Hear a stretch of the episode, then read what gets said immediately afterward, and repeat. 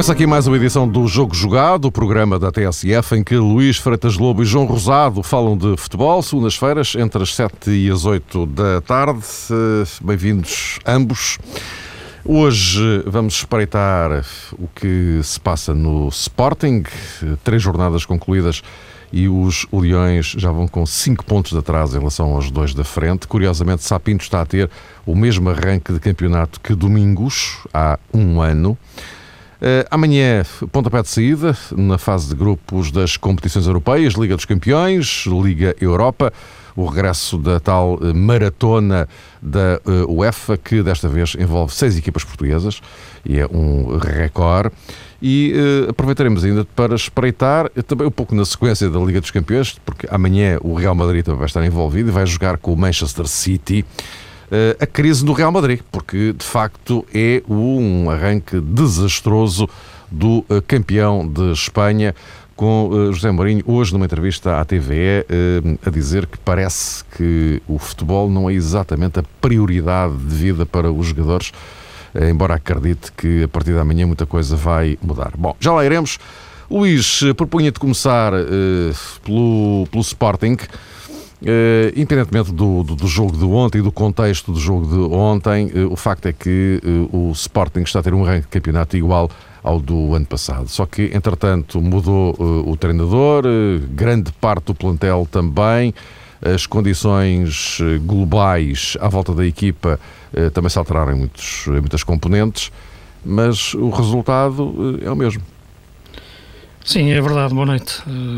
É verdade que é o mesmo, mas é um igual com, com algumas aspas, porque há muitas diferenças. Uh, diferenças, desde logo, no, na qualidade do futebol que a equipa apresenta.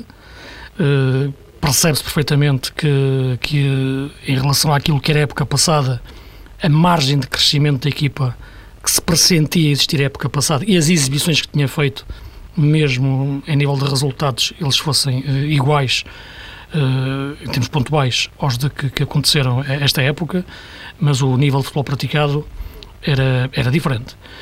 Uh, para além disso, também não é igual, porque esta equipa técnica já tem tempo de trabalho, meia época, na época passada, e arrancou também, já fez a pré-época desta. Portanto, já tem outro tempo para madurar um processo de trabalho eh, uma construção do modelo de jogo e colocação da equipa a jogar. Portanto, há mais tempo. Portanto, também não é igual nesse ponto de vista. E também não é igual, desde logo, para toda a estrutura diretiva, que época passada fez as aquisições que fez de 19 jogadores, esta época fez mais contratações eh, e o futebol, a qualidade do futebol até agora eh, não melhorou, pelo contrário, portanto, ainda há mais tempo de trabalho e, e, e esses sinais de melhoria não, não se notam. Portanto, essa igualdade entre Sapinto e Domingos, ou pelo menos a gestão atual do Sporting, 2012, 2013 e 2011, 2012, é apenas nos resultados. Portanto, há muitas diferenças. Uh, e é isso que, de facto, que eu acho que é mais preocupante neste momento para, para o Sporting, é perceber que este projeto e este processo não, não, não arranca numa altura em que já se devia-se notar outros, outros sinais. Eu já o disse que penso que que esta época me pareceu que o Sporting construiu bem a equipa a partir dos, dos centrais, que, é, que ontem falhou, né? portanto, que não, não pôde jogar o bola russa. E, portanto, parece-me que, que, que, em termos daquilo que é o jogo da equipa, uh, há uma melhoria em termos de processo defensivo, na minha opinião. Há depois um erro conceptual a nível de, de meio campo. Deus logo na colocação do Adrian numa posição muito adiantada. Uma coisa é ser 10 da Académica, outra coisa é ser 10 do, do Sporting e depois uh, uh, o hipotecar de Elias a muitas tarefas defensivas. Mas isto é questão de debater futebol puro e do modelo de jogo da equipa dentro do sistema tático escolhido, em que a equipa me parece poder dar muito, muito mais. fica, no entanto, resumida, reduzida àquilo que é a essência do futebol, que são os seus melhores jogadores. E, de facto, a qualidade que Ismailov e Carrilho colocam no jogo e colocaram no jogo da Madeira, conseguem de repente tornar aquela equipa e tudo isto, tudo isto que falei, todo este mundo, uh, diferente. A qualidade de passe do Ismailov, a qualidade de, de um para um do Carrilho, de facto são jogadores que neste momento estão muito acima do valor real do resto da, da, da equipa uh, nesta altura. Portanto, é um momento que eu acho que o Sporting tem, tem que refletir, perceber aquilo que se está a passar, olhando de fora, a qualidade de jogo da equipa neste momento é muito preocupante, e, sobretudo não tanto pela, pela, pelos resultados em si, mas por não conseguir notar aqui sinais de evolução uh, na equipa, em termos de, de qualidade de jogo, no, sobretudo no, no meio-campo. Olho para a equipa, imagino o tal problema do 10, uh, eh, do médio mais ofensivo, chamemos-lhe assim, para jogar no, na tal segunda linha do meio-campo, e parece-me que, que o jogador que tem que jogar nesse lugar, na minha opinião, é o Ismailov. Não tenho a mínima dúvida em relação a isso, é a minha opinião. a partir daí, o Sporting pode gerir a, posição do, do, Elias para ser um médio mais ofensivo e jogar com pivô puro só. Uh, acho que Rinaldo é muito mais jogador que Gelson Fernandes em termos de, de, passe e construção de jogo e a partir daí penso que, que estou a falar aqui do, da sala de máquinas da equipa uh, e a partir daí podes uh, evoluir nos flancos com a qualidade que tens de, de Carrilho e Capel num para um sobretudo Carrilho, Capel é a velocidade e assim poder servir o, o ponta de lança da equipa Volkswinkel João, olhando para este cenário. Olhando para este cenário, boa noite a todos também, um abraço para o Luís. Hum, em primeiro lugar, acho que é um pouco complicado eh, estabelecer-se hum, comparações eh, no futebol. É verdade que, do ponto de vista estatístico, existe essa curiosidade, esse paralelo com aquilo que aconteceu no passado com, com o Sporting, sob o comando de Domingos Paciência, na fase inicial eh, do campeonato mas eh, foi uma altura hum, que também serviu para muita gente ligada ao Sporting, não apenas os adeptos, mas algumas figuras com peso na instituição, a reclamarem daquilo que consideraram ser um tratamento desigual no que diz respeito a determinadas arbitragens que terão prejudicado os resultados desportivos eh, do Sporting.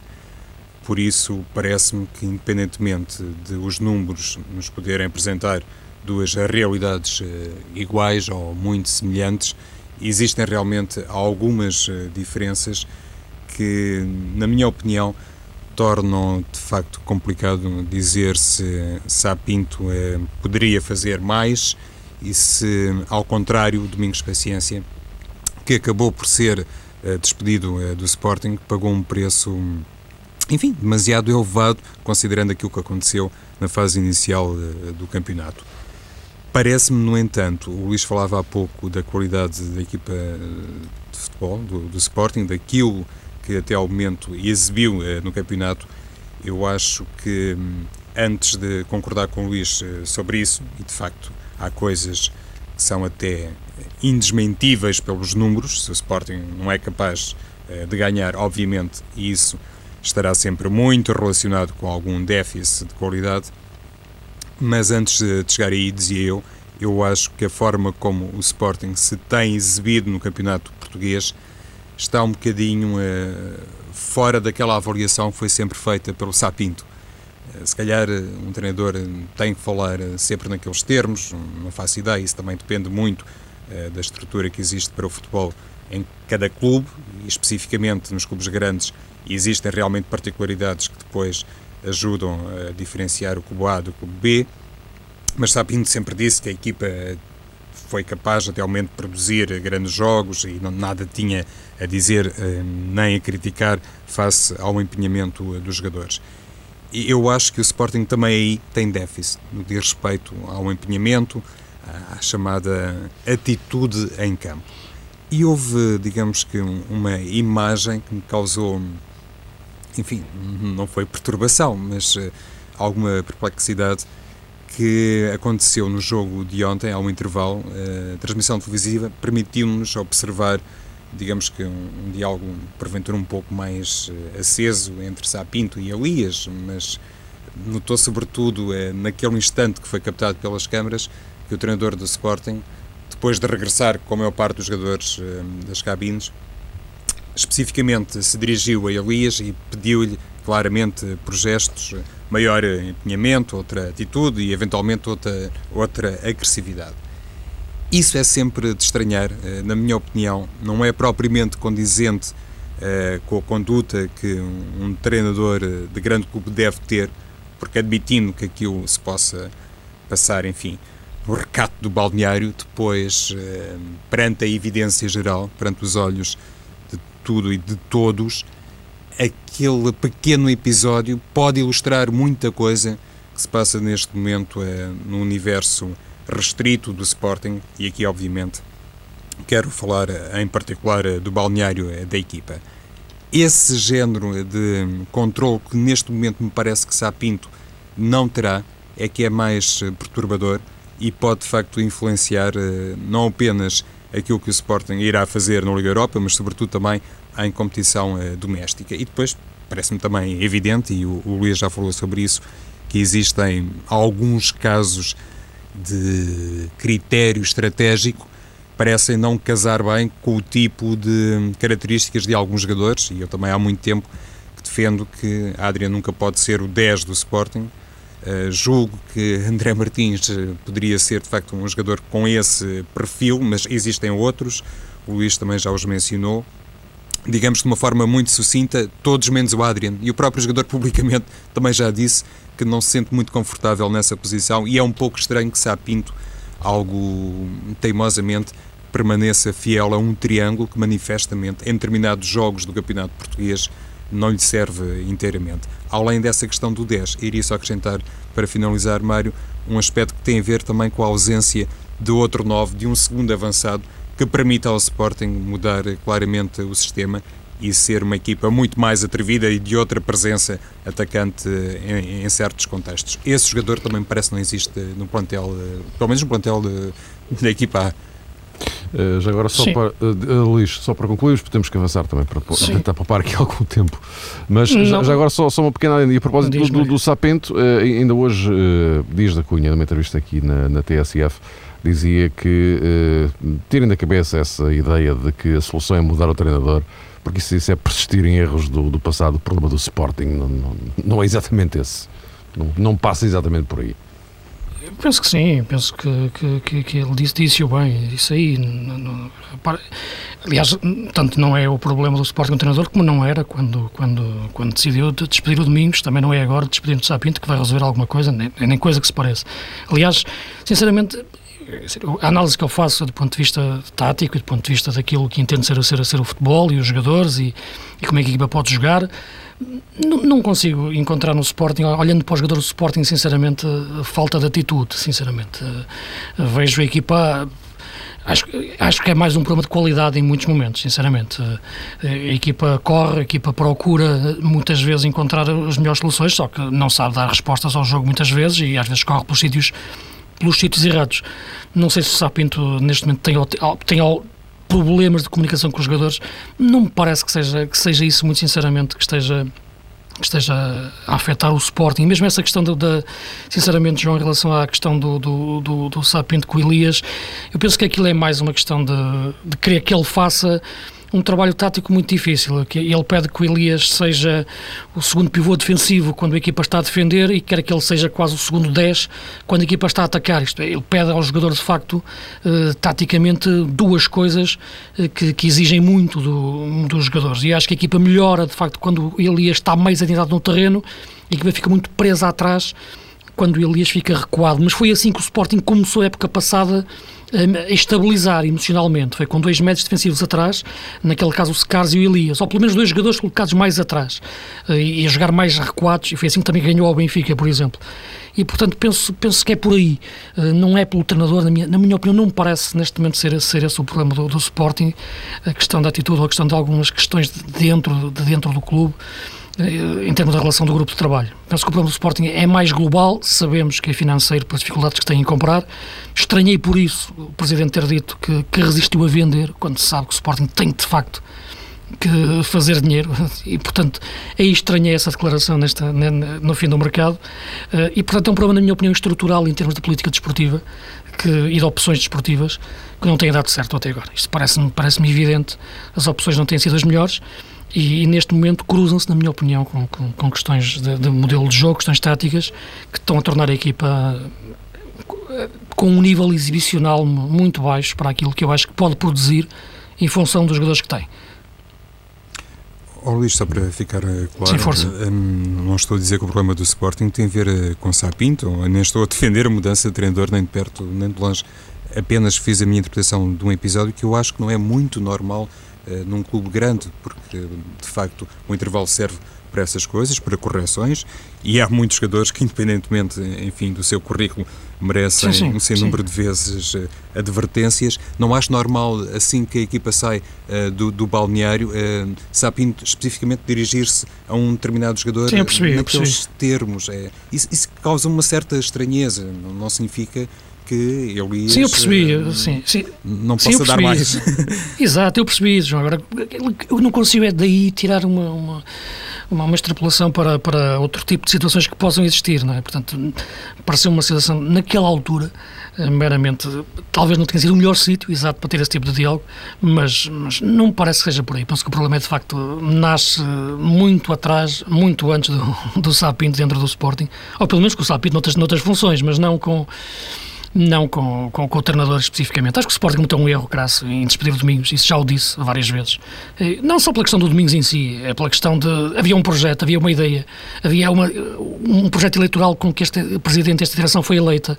Apostaram nisso, estava-se a construir. Uh, claro que não se estava a ganhar, estava-se a perder, havia coisas que não estavam a correr bem, mas havia pessoas que sabiam que se tinham competência. E não acho que o Domingos tinha que provar a competência, nem as pessoas que estão a trabalhar no Sporting agora, desde o, desde o Dr. Luís Duque ao, ao Carlos Freitas, não é isso. Portanto, não percebo percebo como é que o Sporting, de um momento para o outro, deixou cair tudo com que foi eleita esta direção, com o projeto que tinha, com o que estava a construir e que estava a lutar por isso. E eu acho que ia conseguir fazer uma coisa engraçada. E deitou tudo a perder, na minha opinião. E agora é muito difícil uhum. voltar a, colocar, a, a, colar os cacos em que, em que a equipa ficou, em que o projeto ficou, na minha opinião. Ora bem, avancemos então para a Liga dos uh, Campeões uh, e em relação a isto, há aqui dois polos que são importantes e que destacam, isso sem qualquer desprezo pelo Sporting de Braga, que todos nós esperamos que entre a ganhar frente ao, ao Cluj, tem ali uma boa hipótese de começar com três pontos, evidentemente. Quinta-feira temos a Liga Europa, mas vamos centrar agora aqui a nossa análise no Porto que amanhã joga em Zagreb, eh, a estreia do Porto pós-Ulk nas competições europeias e o Benfica eh, na quarta-feira em Glasgow com o Celtic, um Benfica que eh, também uh, se estreia na era pós-Witzel, uh, aliás, em termos de Liga dos Campeões, sem Witzel e sem Rádio Garcia. E depois há esta questão do, do, do, do, do Maxi Pereira que não pode jogar, o titular será Miguel Vitor, o Maxi está castigado, e um último ponto de interrogação que tem a ver com uh, o castigo a Luizão, que poderá ou não ser estendido às competições internacionais por deliberação da, uh, da FIFA. Luizão, que do ponto de vista doméstico, está fora durante dois meses, o que vai obrigar também Jorge Jesus a criar um novo parceiro para Garay. Uh, na mesa, estas duas questões, Porto por um lado, Benfica pelo outro. João, queres eh, começar tu? Numa... Sim. Uh, deixando aqui o campo aberto para o Luís, porque Sim. isto é, um, é, uma questão aberta, não é? E portanto estamos aqui a jogar em dois tabuleiros também. É, é evidente. Uh, começando pelo Futebol do Porto, que joga amanhã na Croácia, eu, eu acho que esta questão, que provavelmente vai durar nos próximos tempos em torno eh, da ausência de Hulk, ou da venda de Hulk, é melhor dizer assim, porque a partida será, digamos que, um cenário definitivo no futebol. Há poucas coisas, ou, nenhuma é definitiva, mas a partida Hulk não mais eh, voltará a vestir a camisola do Futebol do Porto, se as coisas eh, decorrerem normalmente, digamos assim, até porque é jogador brasileiro e se calhar um dia, à semelhança daquilo que tantas vezes tem acontecido no passado recente, com grandes figuras, também ele desejará voltar ao futebol brasileiro e, sobretudo, aí mostrar-se uh, como nunca o fez, porque saiu muito cedo para a Europa, como toda a gente sabe, Hulk. Mas, uh, independentemente de se falar muito ou não da transferência para o Zenit, eu acho que é uma questão saudável para o Futebol do Porto, porque representa tudo aquilo, ao fim e ao cabo, que o Hulk deu à equipa e que mereceu, inclusivamente, já por parte de Vitor Pereira, um, um agradecimento mediático especial, porque foi realmente um jogador que desequilibrou e na semana passada falávamos, eh, ou há duas semanas, sobre isso. Os números eh, portugueses, digamos assim, de Hulk provam que é realmente um jogador inteiramente associado às grandes conquistas, sobretudo internas, obviamente, da equipa do Futebol do Porto. Este bom sinal, no entanto, não vai ajudar nada Vitor Pereira, mas pode servir, e eu penso que o treinador eh, do Futebol do Porto vai também fazer um aproveitamento nessa área para puxar um pouco mais eh, pelo grupo. nestas coisas, quando falta, digamos que uma grande figura ou quando sai uma grande figura, existe sempre ali um terreno eh, simpático ou confortável para um treinador que passe precisamente pela exploração do contributo do coletivo. É uma coisa que soa muitas vezes, sobretudo publicamente, os treinadores, mas não apenas os treinadores, os próprios uh, futebolistas, alguns dirigentes, não se cansam de anunciar que o mais importante é a filosofia coletiva. Aliás, José Mourinho insistiu bastante nessa questão nos últimos dias. Eh, mais já falas de coletiva, amanhã também não há Fernando. Não há Fernando. E, e, essa, eh, já lá ia precisamente, Mário. Um, já tenho dito algumas vezes que para mim o jogador mais insubstituível do Fogo do Porto é precisamente Fernando. Mas Vítor Pereira sabe que neste momento tem Rames Rodrigues, um jogador muito motivado e que provavelmente também já entendeu que a saída do Hulk lhe abre completamente as portas na equipa. É uma velha questão eh, no Futebol do Porto, não seria preciso o Hulk sair para, na opinião de muita gente, e eu faço parte desse grupo, uh, se pensar que Rames Rodrigues é um jogador do 11 do Futebol Clube Porto, claramente é dos jogadores de maior talento e aquilo que também, em consequência das suas características individuais, mais desequilibra também. Mas com Rames muito mais motivado, eh, com aquele fogo psicológico, digamos assim, que até decorre do facto de se ter revelado um jogador muito importante para a seleção colombiana, penso que tudo isso vai permitir eh, ao Futebol do Porto demonstrar dentro de campo contra o Dinamo que é realmente uma equipa que continua a saber eh, reerguer-se depois de fazer mais um grande negócio internacional. A trajetória do Futebol do Porto nos últimos anos tem provado isso, se calhar eh, também por via de um conhecimento que não está ao alcance de outros do mercado internacional, mas tem sido assim, um clube capaz de ser calcular e de ter jogadores capazes de substituir outros e no fundo Rames, não sei se vai ser ou não o novo Hulk, são jogadores de características diferentes, mas no fundo o que quer dizer é que Vítor Pereira tem, apesar de tudo, é, essa, esse cenário simpático passa por um estímulo do coletivo e por uma resposta já no jogo da manhã.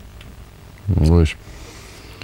Sim, viver sem Hulk é passar a, passar a viver com pessoas normais. Portanto, o Porto agora vai ter que jogar com jogadores normais, porque é claramente um jogador que de outro planeta. Aliás, ver o, o, o Hulk a jogar na, na Rússia é uma dor de alma para quem gosta, quem gosta de futebol. Aquilo, só mesmo o dinheiro, a força de dinheiro, é que o pode levar para, para um campeonato da, daquele nível. Portanto, e o Witzel a mesma coisa, não é? mas a maioria de razão, o, o, o uh, ver o Ravi Garcia jogar no Manchester City já é outra coisa, e acho que é um, desses dois jogadores, o Witzel e o Hulk, deviam estar no campeonato inglês, a sair de Portugal, claro, que é onde a gente gostava sempre de os ver, mas o Porto V sem Hulk terá que ser necessariamente um Porto, como eu disse, de, de descer à terra. Acho que Rames, claro que vai crescer o estatuto dentro da equipa, porque percebe-se que é um jogador que pode fazer coisas sozinho que outro jogador não pode. Concordo com o João em termos daquilo que é, que é o Fernando, de ser insubstituível em termos daquilo que é as características do jogador, não é? Isso penso que isto queres referir, isto não, há, não há outro jogador que faça aquilo que o Fernando faz, ou com as características que o Fernando tem na, naquele local do terreno. Sim, sim. Uh, vamos ver, jogar Defur não, não é um jogador com, com, com, essa, com a mesma vocação, até em termos físicos e em termos de, de colocação. Uh, neste jogo de Dinamo Zagreb, eu penso que a equipa pode, pode resistir a isso tudo, uh, porque o adversário também me parece, pelo que eu conheço dele, não é muito agressivo do ponto de vista competitivo em termos táticos, não é, um, não é uma equipa muito, muito agressiva que joga e deixa jogar. Agora, percebes o que é que o Porto pode ser no, no, no decorrer da época eh, e em termos daquilo que, que Rames pode ser. Tem muito, tem muito a, ver, a ver com isso. Depois há a questão Atsu ou, ou Varela. Penso que Varela, com, com, com, o empurrão que teve na seleção, uh, está com a moral em cima e acho que devia ser a opção de, de Vitor Pereira para, para o jogo da manhã. Agora, outra coisa que eu acho é que Vitor Pereira deve colocar mais vezes Danilo no meio campo. Penso que, que, é, que é o jogador que tem que funcionar como, como o quarto médio do Porto. Não o vejo como, como, como com cultura defensiva para ser lateral na Europa do Porto. Eh, é bom atacar, claro que pode aprender com o tempo. É preciso de um treinador de facto que, que lhe dê muito na cabeça, que lhe, lhe ensine isso. Nisso, de facto, Josualdo era, era, era de facto um grande treinador. Eh, podemos criticar muitas vezes a questão tática, de jogar mais à defesa quando podia jogar mais ao ataque, tudo isso que se criticava. O próprio Hulk, quando chegou ao Porto, não tinha nada a ver com isto. Chegou com 22, agora sai com 25, 26. É um jogador com um diferente. De facto, os jogadores crescem muito com ele e o próprio Fernando a mesma coisa. O que era quando chegou ao Porto e depois como foi com, com, com Josualdo. E penso que Danilo também cresceria muito né, nesse aspecto, em termos, em termos táticos, mas vejo como médio e acho que o meio campo do Porto precisa de facto ter um jogador como Danilo a crescer e Miguel Lopes crescer como lateral direito. E já agora, ias dizer mais alguma coisa? Em relação ao Benfica? Não. Depois. Não, em relação ao Benfica, eu penso que, que é uma questão que ultrapassa o jogo da manhã, não é? É perceber como é que chegamos a este ponto da época, que é o início da época, Dizer, olhamos para a defesa do Benfica, Maxi não pode jogar, porque foi expulso no jogo com o Chelsea, e a única opção que o Benfica tem para jogar ali naquele lugar não é nenhuma opção, verdadeiramente, é adaptar o Miguel Vítor. Há o problema do, do Luizão, de facto, que, era, que, era, que o Benfica não, não poderia prever, mas que aconteceu, não é? E neste momento vai ter que adaptar, adaptar não, jogar com o Jardel, eventualmente. Depois temos Sim, o problema... até esta altura ainda pode jogar com o Luizão. Agora, ainda pode, até vamos quarta-feira, ver. vamos ver, não é? Claro. Vamos ver, mas tem um problema, já, temos, tem um problema Mas para, tem problema para a questão- interno, esse é garantido. Exatamente, é? interno. Já estava a saltar um pouco até a questão do Celtic. Lateral esquerdo é a questão que sabemos, debatível. Não digo que o Melgar não vá dar um bom defesa esquerdo, mas ele no Passos Ferreira nem ajudava o Luizinho a defender. E o Luizinho, não percebo porque é que não tem uma oportunidade. Sinceramente, não é. eu- só depois disso é que eu posso dizer afinal não é ajuda para o Benfica. Mas sem jogar, não, não, não o consigo dizer.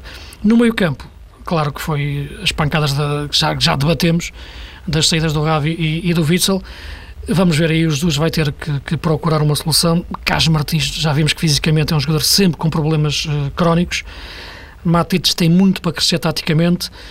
Eu continuo a, a imaginar que, que o André Gomes seria, seria, seria, seria a opção. Eu penso que seria de facto um, um miúdo que saindo da, saindo da equipa B poderia, poderia dar muito, muito à equipa. Eh, neste momento, olhando as soluções que, que a equipa tem, eh, olhando a possibilidade de jogar naquela posição, eh, o Carlos Martins com a questão física que referi, está de estabilidade emocional e tática, olhando a questão do Enzo Pérez poder recuar no terreno, é forçado demais a adaptação.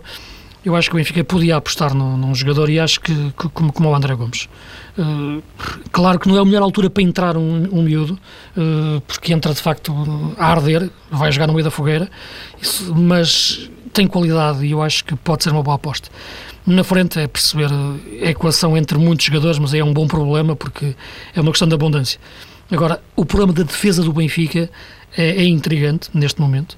O problema do meio-campo foi o mercado que, que o arrastou e acho que pode ser uma boa, uma boa janela para, para o André Gomes aparecer.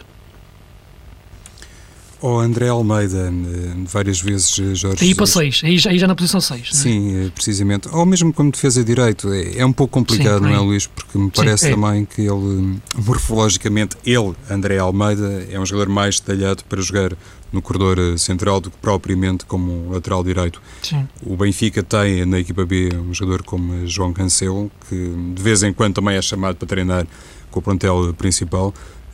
Enfim, rezam as crónicas. Eu nunca o vi jogar ao vivo, que é um elemento muito promissor. Mas, Muito bom. Da seleção sub-19, de facto, é muito ofensivo, muito rápido, é um belíssimo jogador. mas lá está, Luís, conforme dizes há pouco, o contexto também, o jogo na Escócia, de Liga dos Campeões, eh, Claro. não permite muito, ou pelo menos não convida muito a se fazer um lançamento de um jogador, por muito capaz que ele seja e, e talento que Não, tenha. não, mas- eu, eu referi isto mais até em termos de futuro do campeonato. O jogo da manhã, penso que não. Penso que o Carlos Martins até em condições tem que. Não é? Exato. No que toca a defesa direito, eh, lá está, Miguel Vítor aparece como um nome emergente ou de emergência, porque de facto o Benfica não cuidou bem eh, do lugar de um segundo elemento para a posição que normalmente é protagonizada ou é defendida por eh, Maxi Pereira e isso revela um erro de gestão eh, desportiva que de facto tem quase tanto peso como tem aquele que já foi mil vezes mencionado e que diz a respeito eh, à não contratação de um defesa esquerdo suficientemente calibrado e credível para uma equipa com as aspirações eh, do Benfica. Ainda por cima, a transferência de Javi Garcia retirou a Jorge Jesus um jogador que muitas vezes, eh, há muitas não, algumas vezes foi utilizado como defesa central. No meio de vários nomes, hum, Jorge Jesus eh, decidia, e na minha perspectiva, bem, pelo recuo declarado uh, de Xavi Garcia quando não tinha um dos elementos uh, notáveis do eixo defensivo. Veremos se o Luizão estará ou não, do ponto de vista disciplinar, em condições de atuar perante uma equipa que supostamente vai fazer aquilo que é habitual, ou seja, se correr-se muito do futebol aéreo, o que deixa o Benfica com uma preocupação adicional, porque se não tiver o Luizão, juntando essa eventual ausência àquela já uh, confirmada de Maxi Pereira, é evidente que a equipa no seu bloco defensivo vai ficar muito retocada e provavelmente uh, sujeita ao tal futebol aéreo que muitas vezes os britânicos aproveitam para, uh, digamos que, causar desequilíbrios no adversário. Por isso é toda a conveniência que Jorge Jesus saiba também resolver a questão que tem a ver com o meio-campo para dar a tal tração à frente à equipa do Benfica, porque os argumentos que estão do lado do Benfica, e na minha opinião são muitos, lhe permitam depois eh, conservar a defesa, independentemente do nome dos quatro titulares da defesa, um pouco eh, menos eh, sujeita a determinados eh, movimentos típicos, eh, neste caso até da equipa do Celtic, que possam causar problemas. Nesse sentido, seria muito importante ao Benfica apresentar o seu futebol habitual e jogar mais vezes no território do Celtic, no meio campo do Celtic. Ora, uh, eu propunha-vos que avançássemos para o último tema de hoje, porque não temos muito tempo de facto para gerir. Uh, João, uh, José Mourinho, uma, há, há, crise, obviamente, do Real Madrid, isso parece, parece evidente. Num arranque de campeonato e assim uma penada ficar a 8 pontos do, do Barcelona é, é, é, muito peso para o campeão, como é não esquecer que o Real é o campeão em título. amanhã o primeiro jogo da Champions é logo com o Manchester City. E, eh, de facto, neste cenário as coisas eh, estão muito, muito complicadas. Depois houve esta novela do Cristiano Ronaldo aqui pelo meio, agora eh, Mourinho a dizer que parece que os jogadores estão com a cabeça no sítio que não propriamente no futebol. E hum, este é, de facto, o momento mais complicado de Mourinho no, no Real Madrid. Voltamos ao, ao, início do programa, não é, Mário? Quando ah, eu falava da questão dos números, que nem sempre dizem tudo a propósito da realidade das equipas, mas se calhar na maioria dos casos explicam e traçam realmente uma radiografia quase uh, perfeita e meticulosa sobre o panorama de determinadas uh, equipas de futebol, precisamente, e neste caso até da Liga dos Campeões. Quando se escutam estas uh, declarações de José Mourinho, parece que elas são deslocadas do tempo, que isto pertence ao Real Madrid, por exemplo, há 10 anos, quando se começou a perceber, lá está, que estava um novo projeto em marcha e que hum, a matriz dos Galácticos iria servir para apresentar um Real Madrid diferente, um, debaixo de outros um, critérios, digamos assim. E José Mourinho parece. Desculpa, desculpa vou só roubar 10 segundos porque eu não resisto a esta. Houve um treinador do Real Madrid, daqui a uns anos, passava por essa altura, que dizia qualquer coisa como isto. Uh, há um problema em ser treinador do Real Madrid, é que eu tenho que gerir duas agendas, a da equipa e a deles. Exato, é, é, o camarim e o balneário, não é? Era um pouco assim. E, e, e José Mourinho, é, quando foi contratado pelo Real Madrid, obviamente era com a missão, é, que ainda se mantém, como é óbvio, de ganhar a Liga dos Campeões de juntar mais esse uh, dado uh, histórico de, de recorde, da décima uh, Taça dos Campeões Europeus para o Real Madrid, mas sobretudo para poder, eu não diria abanar as estruturas, mas saber cons conservar determinados egos e jogadores do Real Madrid dentro, digamos que, de uma esfera que pudesse ser sempre controlada e que nunca permitisse que o Real Madrid uh, fosse discutido uh, no palco, digamos assim. E, e, acontece que nos últimos dias, nas últimas semanas, parece que se perdeu um bocadinho esse controle e José Marinho fala como uh, se calhar outros treinadores do passado do Real Madrid foram obrigados a pronunciar-se, o que é estranho sabendo-se que é um homem que controla perfeitamente os balneários. E já disse isto de, de outra vez quando houve a mudança de gestão desportiva ou do gestor desportivo do Real Madrid, quando saiu Valdano e entrou Zidane, percebia-se claramente que isso também obedecia a uma vontade expressa do José Mourinho, que queria as coisas devidamente orientadas num certo uh, sentido, e a partir do momento em que Cristiano Ronaldo se sentiu à vontade para dizer aquilo que disse, quando confessou toda aquela tristeza sem que nunca o treinador se tivesse referido a nenhuma situação em particular, logo nesse instante, penso que ficou facilmente hum, interpretável que o Real Madrid neste momento é de facto um, problema de camarim, mas amanhã poderá, porque o jogo é diante do Manchester City, campeão inglês, servir para ponto de partida para uma coisa diferente. Sendo certo, é verdade que Mourinho é um homem de, de recordes, que os oito pontos de desvantagem para uma equipa como o Barcelona, é à partida, deixa o Real Madrid mais eh, empenhado na Liga dos Campeões. Luís, para concluir então. Isso é verdade, mas neste momento é o Mourinho que tem as chaves do balneário. Já, já não há o problema Valdano, já não há o problema de um diretor desportivo, já não há um problema de uma, já não há uma guerra de poderes eh, que, que existia no primeiro ano. Aquele questionava sempre que, que a direção não defendia o clube queria que fosse ele que fosse para a conferência de imprensa uh, defender o clube em relação aos árbitros. Chegou uma vez a expor, inclusive, uma lista que lhe tinham dado de 13 erros, 13 erros do árbitro durante um jogo e queriam que fosse ele que dissesse, dissesse aquilo quando ele achava que tinha certa direção. Portanto, havia aí uh, claramente uma guerra de poderes.